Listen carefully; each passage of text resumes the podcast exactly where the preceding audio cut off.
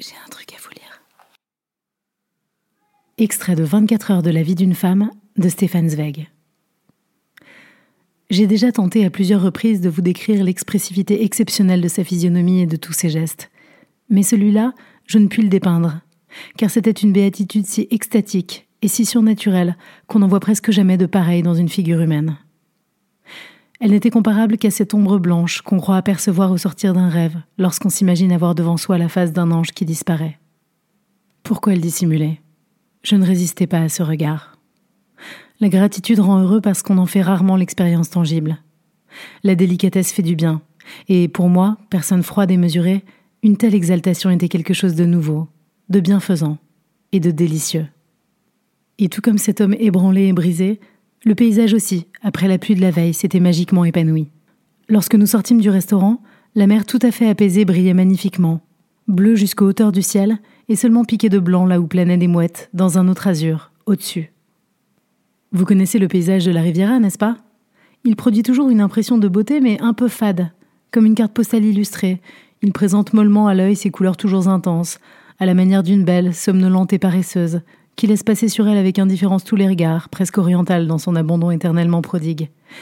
Cependant, parfois, très rarement, il y a des jours où cette beauté s'exalte, où elle s'impose, où elle fait crier avec énergie ses couleurs vives, fanatiquement étincelantes, où elle vous lance à la tête victorieusement la richesse bariolée de ses fleurs, où elle éclate et brûle de sensualité. C'était un pareil jour d'enthousiasme qui avait alors succédé au chaos déchaîné de la nuit d'orage.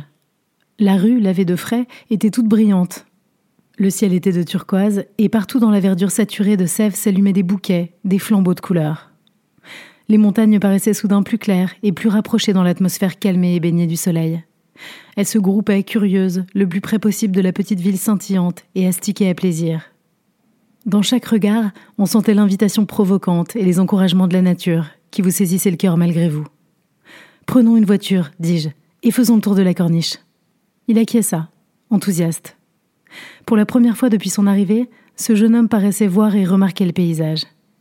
Jusqu'à présent, il n'avait connu que la salle étouffante du casino, avec ses parfums lourds, imprégnés de sueur, le tumulte de ces humains hideux et grimaçants, et une mer morose, grise et tapageuse.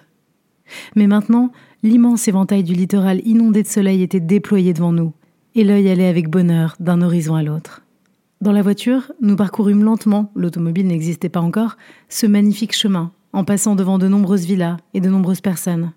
Cent fois, devant chaque villa ombragée dans la verdure des pins parasols, on éprouvait ce secret désir. Ici, qu'il ferait bon vivre, calme, content, retiré du monde. Ai-je jamais été plus heureuse dans ma vie qu'à cette heure-là? Je ne sais pas. On ne vit par ailleurs qu'une seule fois dans sa vie, et cela n'arrive qu'à une personne parmi des millions. Moi non plus, je ne me serais jamais douté dans ce terrible hasard avec quelle force du désespoir, avec quelle rage effrénée un homme abandonné, un homme perdu, aspire une dernière fois la moindre goutte écarlate de la vie, éloigné pendant vingt ans comme je l'avais été de toutes les puissances démoniaques de l'existence. Je n'aurais jamais compris la manière grandiose et fantastique dont parfois la nature concentre dans quelques souffles rapides tout ce qu'il y a en elle de chaleur et de glace, de vie et de mort, de ravissement et de désespérance.